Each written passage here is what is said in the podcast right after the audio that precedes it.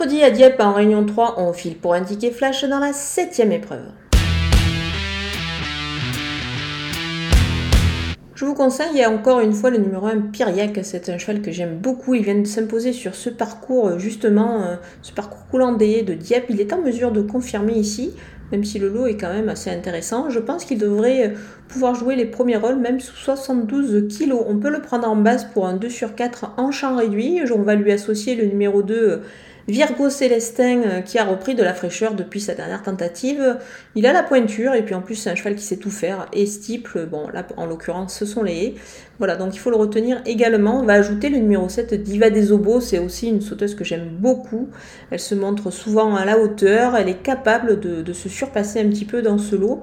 Donc, euh, et puis il peut y avoir également une petite cote avec elle.